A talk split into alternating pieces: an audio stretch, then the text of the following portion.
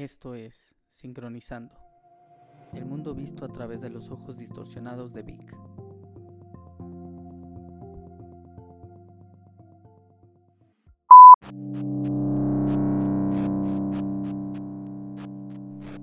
Hola, ¿qué tal? Bienvenidos al episodio número 2 de este podcast. Espero que les haya gustado el primero o si es la primera vez que están por aquí, pues bueno, que les vaya a gustar.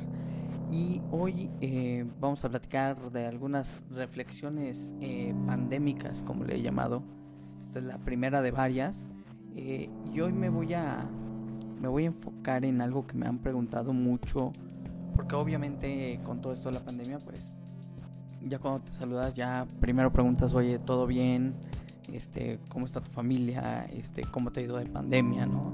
Se han vuelto como los saludos más naturales eh, y pues obviamente eh, como no sabemos el contexto de cada persona, pues la realidad es que estamos tratando de eh, pues tratar de ser como empáticos y, bueno, hay, hay una serie de cosas ahí. Y una de las cosas que, regularmente me, me, preguntan es eh, qué tanto estoy saliendo, si sigo haciendo home office y todo eso. Y obviamente, pues mi respuesta va de acuerdo a lo que estoy viviendo. Eh, y recuerden que todo esto lo vamos a ver desde, desde mis ojos distorsionados, mi mirada que bueno, tiene, tiene sus razones de ser y voy a tratar de explicarlas y compartirlas, ¿no? yo todavía este, en casa eh, trato de eh, todavía mantenerme lo más encerrado que se pueda. Mucha gente yo sé que está saliendo, mucha gente ya sé que se cansó, mucha gente ya sé que, que está desesperada. Este, más allá de si lo comparto o no lo comparto, este, pues no es fácil y lo entiendo perfectamente, pero les voy a explicar las razones por las cuales todavía este, trato de estar el mayor tiempo en casa y segundo, explicarles eh, también porque tengo una fecha, digamos, para empezar a salir un poco más.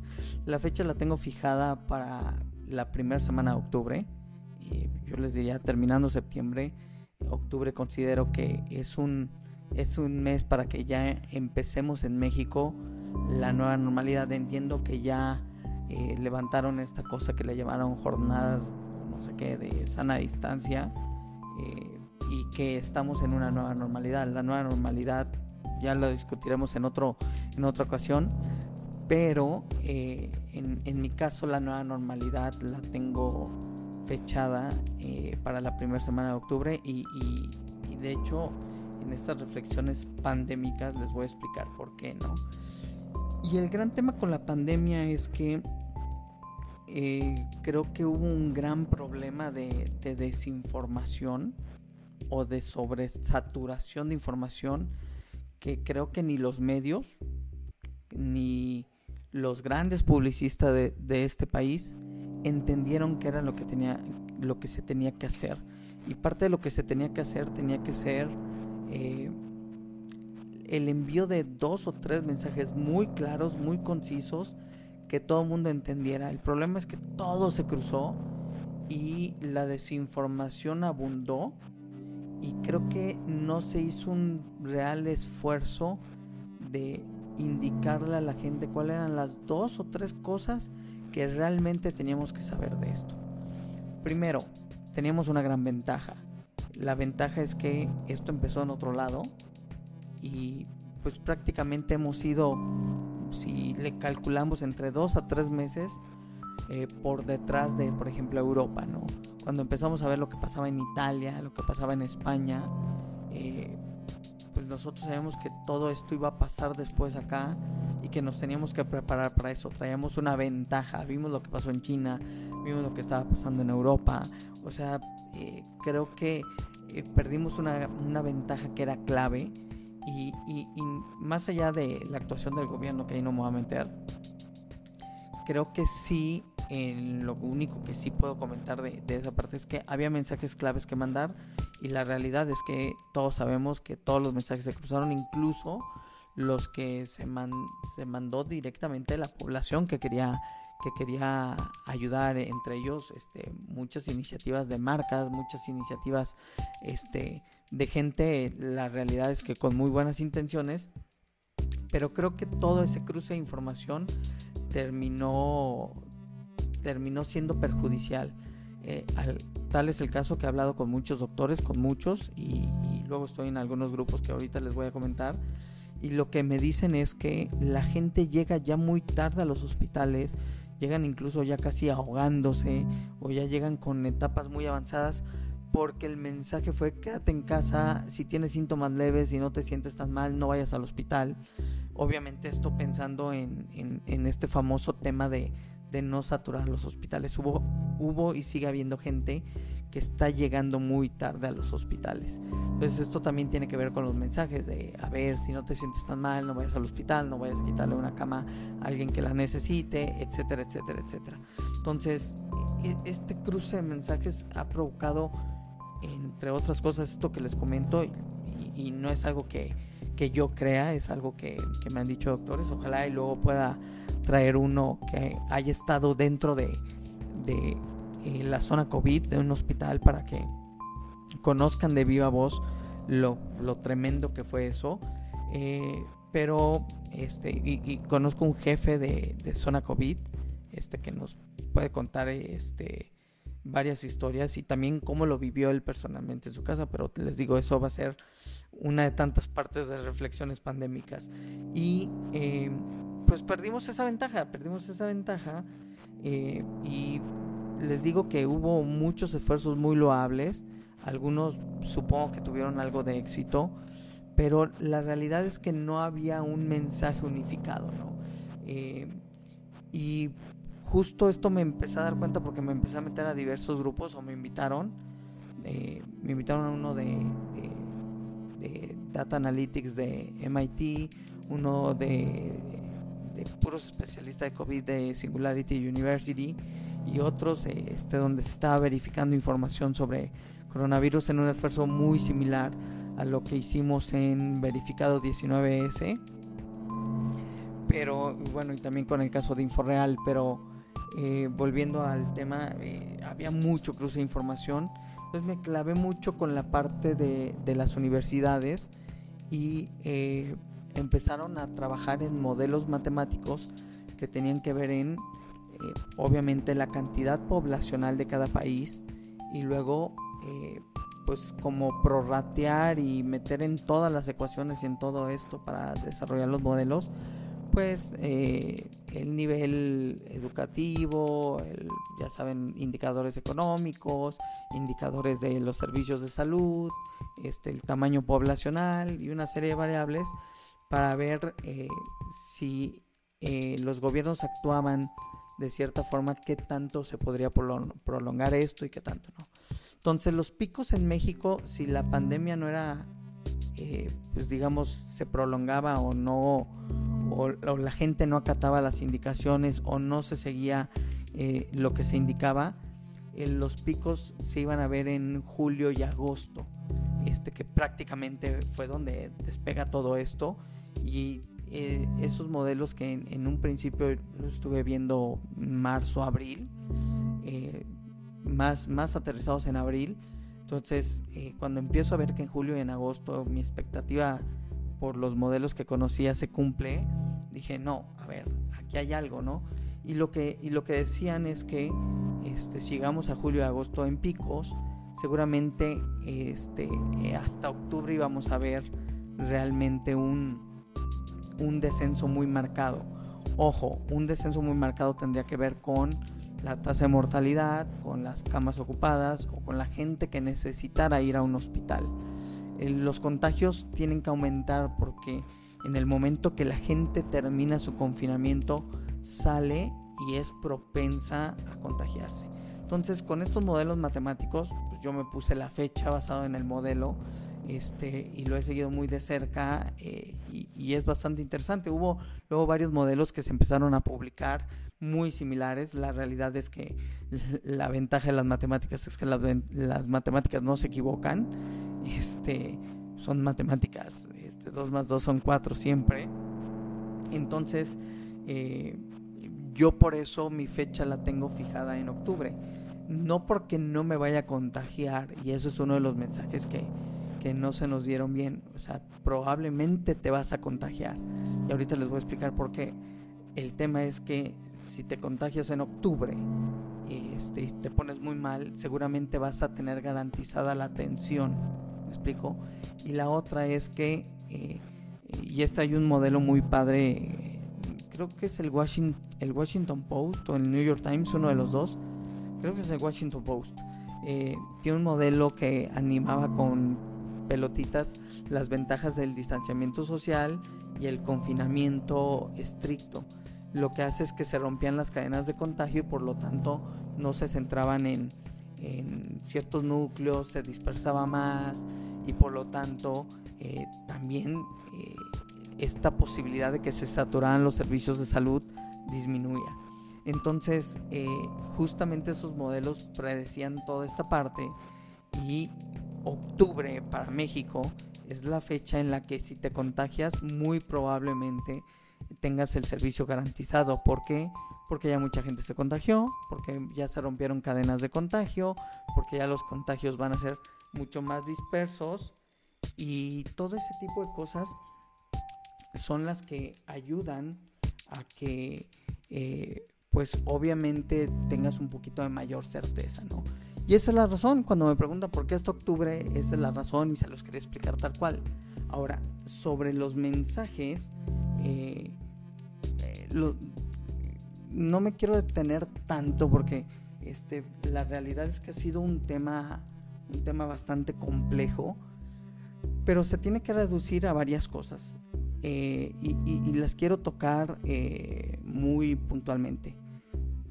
El primer mensaje era, eh, además de quédate en casa, que, es uno de los importantes, el primer mensaje era lávate las manos lo más que puedas. O sea, es siempre lo que no se ha manejado tan abiertamente ya es que es un virus que su, transmisión tiene que ver mucho con el contacto y las secreciones, este, básicamente eh, saliva y ese tipo de cosas, ¿no? Que ya sabemos. Lávate muy, muy bien las manos, quédate en casa el mayor tiempo posible. Y el otro mensaje es, el 80% de la gente se va, del planeta, se va a contagiar. O sea, te vas a contagiar. El tema es cuándo te vas a contagiar, en qué momento, este, si te vas a contagiar y tienes personas de riesgo a tu alrededor, eh, todo ese tipo de cosas son las que entraban en la ecuación. Los mensajes básicamente eran tres, o sea, es era quédate en casa, lávate las manos y usa cubrebocas, obviamente ahora con los que están saliendo. Obviamente entendiendo la situación de un país como el nuestro, como México y la mayoría de los países latinoamericanos, era muy difícil que toda la población se confinara. Eh, los efectos económicos ya los empezamos a ver, los vamos a seguir viendo. Eh, pero era muy importante, era muy importante que, que la gente supiera exactamente que mucha gente no creía hasta que se le murió un familiar. Mucha gente no creía en estas cosas hasta que le pasó algo, hasta que lo vio, hasta que lo vivió. Y de esos hay muchos, pero muchos testimonios. Entonces, el tema de los mensajes de la comunicación me parece que por todos lados, este, entre desinformación, exceso de información, luego gente automedicándose, luego este, casi creo este, gobernantes diciéndonos que tomáramos Lysol, o sea, este, una serie de cosas que, que de verdad este, es para cuestionarnos hasta, hasta la inteligencia y la sabiduría popular. Entonces, ojo con esas cosas. Entonces, las cosas básicas de la pandemia este, más allá de los modelos matemáticos, era. Es, es una enfermedad nueva. Nadie sabía bien qué onda. Eh, en el transcurso de los meses medio le fueron entendiendo cómo se transmitía y fueron primero que este, empezaron a decir que no se recomendaba usar ibuprofeno, pero luego más adelante dijeron que sí, entonces luego no sé qué medicamento y luego ya todos querían y luego el pánico y luego cubrebocas y luego este, se acabaron los geles antibacteriales, una serie de cosas que, que fueron dando a traste con otro y que han ido prolongando esto, esto de verdad, si nos hubieran dado los mensajes claros, y dos meses de confinamiento en julio deberíamos haber entrado en la famosa nueva normalidad de lleno. Es decir, pagamos un precio por todo este cruce. Eh, y obviamente pues, se ha incrementado la, la, la, mortalidad de, de, esto, que es baja, sí, sí es baja, este, y, eso, y eso también se sabía, pero es, baja, eh, pero también su capacidad de transmisión es mucho más rápida. Entonces, eh, entendiendo esas partes que nos tuvieron que haber dicho de, a ver, esto se transmite muy rápido, es muy fácil que te contagies, vamos a quedar unos dos meses en casa, vamos a ver cómo apoyamos a los que este, eh, no, no tienen, o sea, viven al día, vamos a ver cómo toda la sociedad, todo el gobierno, toda la iniciativa privada nos aguantamos dos meses, dos meses y medio y, salimos después a, reconstruir lo que se tenga que reconstruir ya con una estrategia mucho, mucho más definida. El tema es que pues prácticamente cada quien hizo lo que creyó conveniente o la información que recibió. Pero les digo, las, cosas las cosas básicas de la pandemia era, este, se transmite muy rápido, eh, pero también se mata muy rápido. Te tienes que lavar las manos cada hora, este, tienes que tratar de no salir estar en poco contacto con la gente, la sana distancia, todo ese tipo de cosas eran las claves. Era lávate las manos, sana distancia, usa cubrebocas y ya sabemos el relajo que fue este cruce de informaciones. Perdimos esa ventaja de que venía después y prácticamente los modelos matemáticos nada más fueron una noticia en los medios, pero realmente nadie le dio un seguimiento, nadie atendió, nadie, nadie nada, ¿no? Y, la gente que sí, sí le estuvo dando seguimiento, la verdad es que es sorprendente, sorprendente cuando, cuando pones la ciencia realmente al servicio de, la humanidad, este, puede hacer cosas maravillosas. El tema es que este, todos andan tan dispersos en tantas cosas que, que creo que la comunicación no fue adecuada, ¿no? Pero pues esas son las cosas básicas. El 80% nos vamos a contagiar. El tema es que tenemos el poder de elegir prácticamente cuándo nos contagiamos de acuerdo a las medidas que tengamos. Hay gente que esa capacidad de elección se le vuelve más complicada porque no podía dejar de trabajar, personal esencial, este, médicos, eh, y, aquí mi reconocimiento para ellos. Pero bueno, este, mucha gente tuvimos la opción eh, y mucha gente terminó por no creer o terminó por no darle seriedad y pues, conozco muchos casos donde, donde pues, las cosas se, se agravaron en, sus familias, pero bueno, ya no les digo lo de la boda esa, donde se juntó mucha gente, o los que todavía sabiendo lo que venía, conciertos masivos o ese tipo de cosas, ¿no? Entonces, eh, esa es la primera parte de, de, mi, de, mi, primera reflexión. Eh, creo que, que, tuvimos los recursos, tuvimos el tiempo, tuvimos para sacar ventaja. Este, y creo, eh, desgraciadamente, que no lo supimos manejar. Y, les digo, son, somos muchos actores los que creo que no lo, no lo hicimos de la mejor manera. Pero bueno, yo, yo por eso les comento, por cuando me preguntan, oye, ¿cuándo vas a salir? ¿Y por qué casi no sales? ¿Y por qué este, todavía es, es por una simple y sencilla razón. Este, simple y sencillamente estoy garantizando que si me contagio y me pongo muy mal, voy a tener garantizado que me pueda atender. Porque sí vimos casos donde la gente ya no llegaba o murió en casas y no tenían dónde enterrarlos. Fue un, tema grave. nada pasa si, si te esperas un poquito más eh, y tomas las precauciones adecuadas. Yo, eh, desde mi punto de vista, y escuchen mi tráiler, el tráiler del podcast, es, es una forma de, de respetar a los demás, respetándome a mí, pero también respetando la vida que me otorgaron, ¿no? Este, esta vida que me dieron, esta vida que estoy viviendo, pues es una forma de respetarla, ¿no? Eh, y, y, y, en ese respeto, pues también está el respeto a los demás. Este, que yo me contagie, que no pase nada o que sea sintomático, está bien, pero quién sabe si cuando me contagie, contagie a alguien más que termina padeciendo un problema más fuerte. Entonces es una forma como de respeto, así lo veo. si alguien no lo comparte, pues no tengo ningún, ningún problema con eso. Yo nada más les digo, este podcast lo, lo ve desde mi mirada.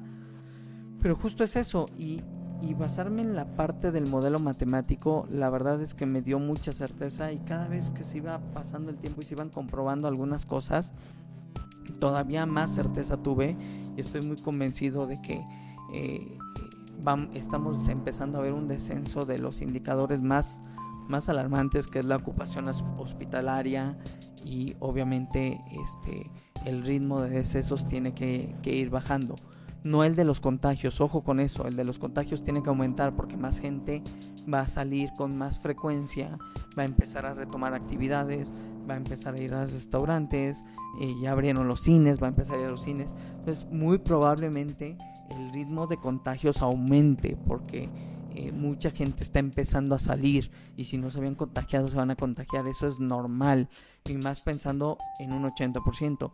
Y la matemática va a ser finita porque hay una cantidad poblacional de mexicanos, somos 126 millones y, hasta ahí llega, entonces el modelo matemático se basa en 126 millones. O sea, no hay, no hay forma de que sea más, o sea, tampoco es que se vaya a prolongar indefinidamente. Por eso el mes clave es octubre.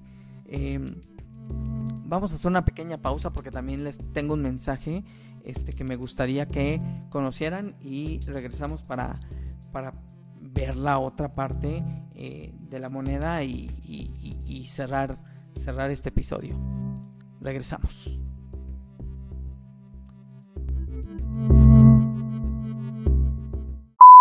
Iníciate en el mundo del podcasting usando anchor.fm.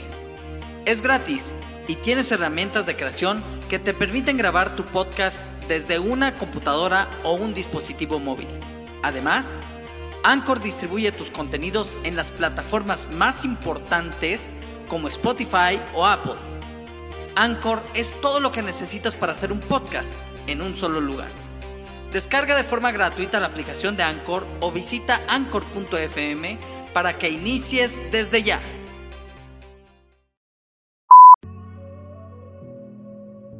Bueno, en esta pausa les quiero, los quiero invitar al programa Influencer, eh, Influencer con S, no con C, es, hecho a propósito así.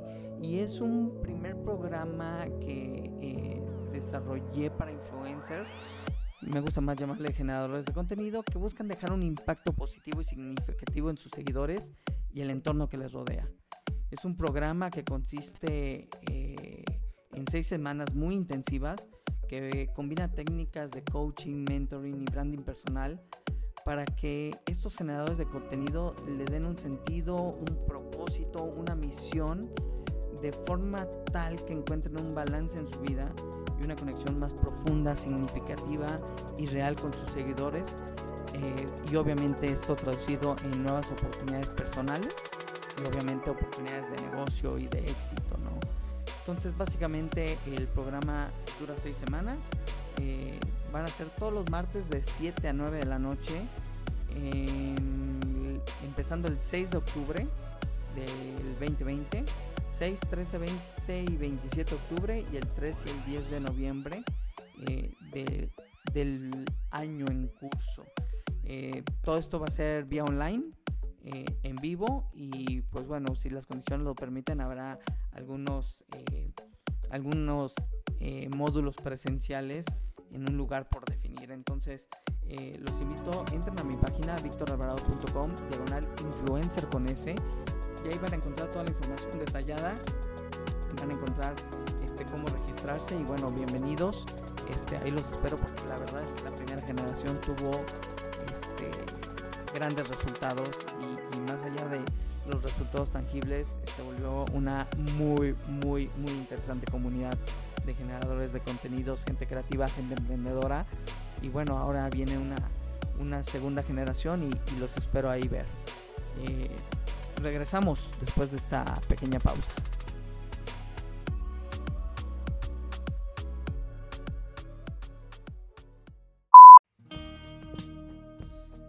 Bueno, les decía que octubre eh, va a ser un esclave, eh, al menos para mí. Les digo, ya empezamos a ver ciertos indicadores que, van a la baja, más allá de que le crean o no a las cifras oficiales.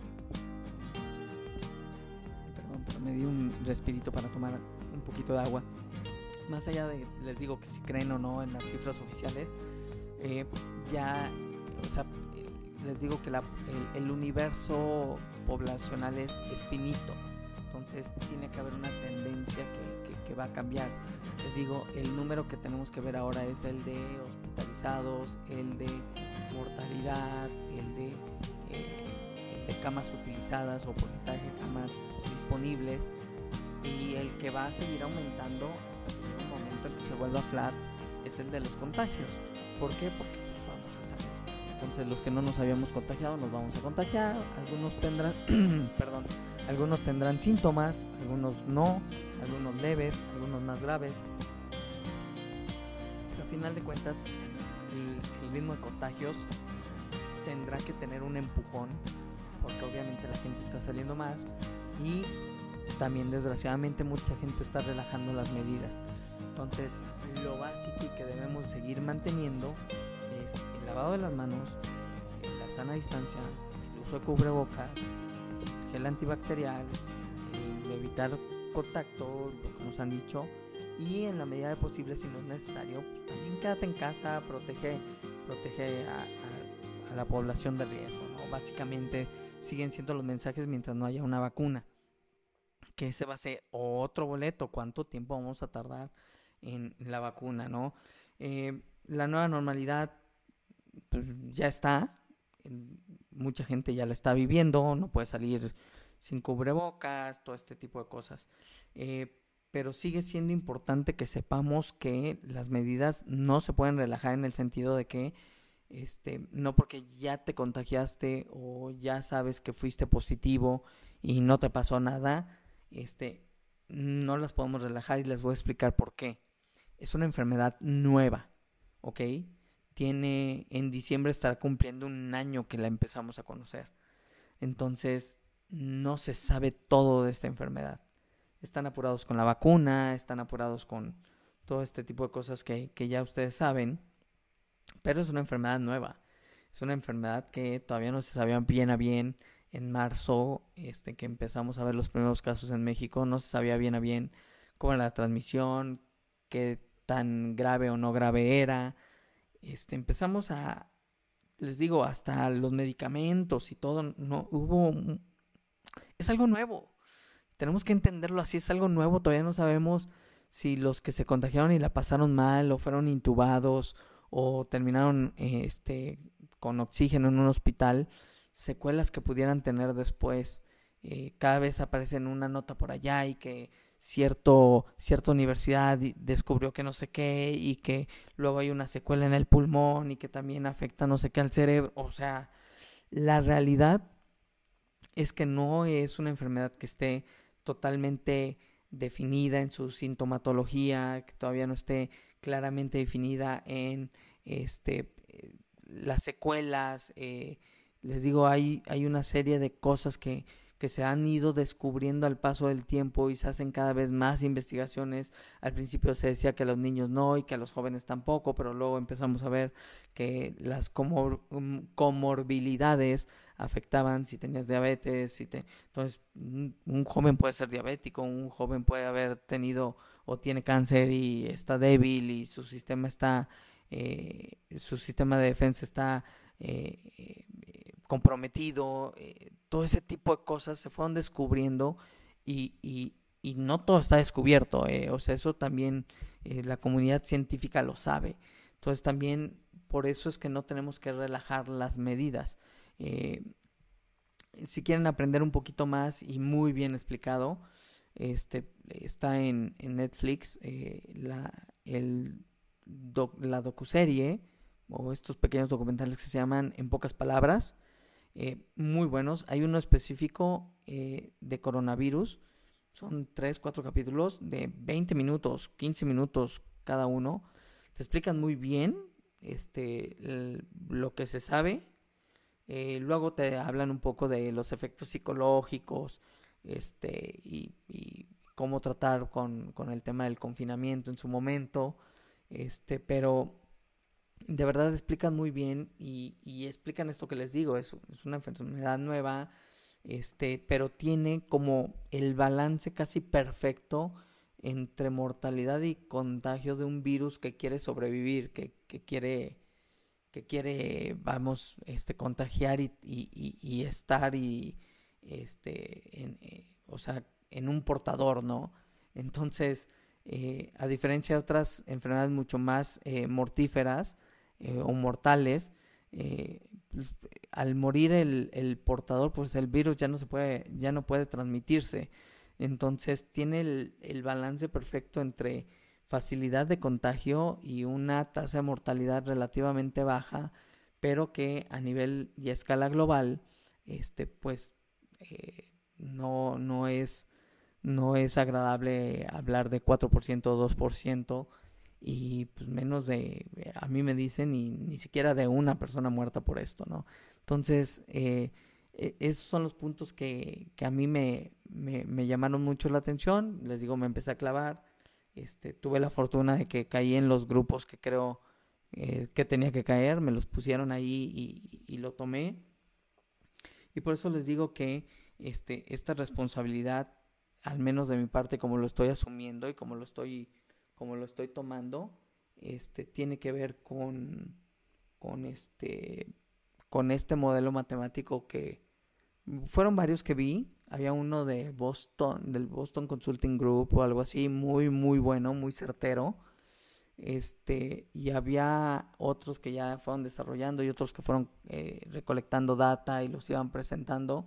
La realidad es que eh, sigue siendo por nuestra densidad de población, por las características que tenemos y por el manejo que se le dio a la pandemia, octubre es el mes clave para que esto empiece. Y, y curiosamente, aunque este, se ha criticado mucho esa parte, pues también coincide con la fecha que este había dicho el, el subsecretario López Gatel de que iba a ser una epidemia larga y que iba a llegar hasta octubre, luego ya este en aquel de ¿cuándo? el 14 de abril, ah, este y que no sucedió, pero ahí digamos que ya se desvió el tema, pero lo primero que se había dicho es que esto se podía prolongar hasta octubre porque también somos un país que tiene serios problemas de salud y no hablo del servicio, que también pero también tenemos muy, una población que, que la verdad no, no somos como el ejemplo de, de, de, de, la mejor salud y, tenemos algunas distinciones nada, nada honrosas. Pero bueno,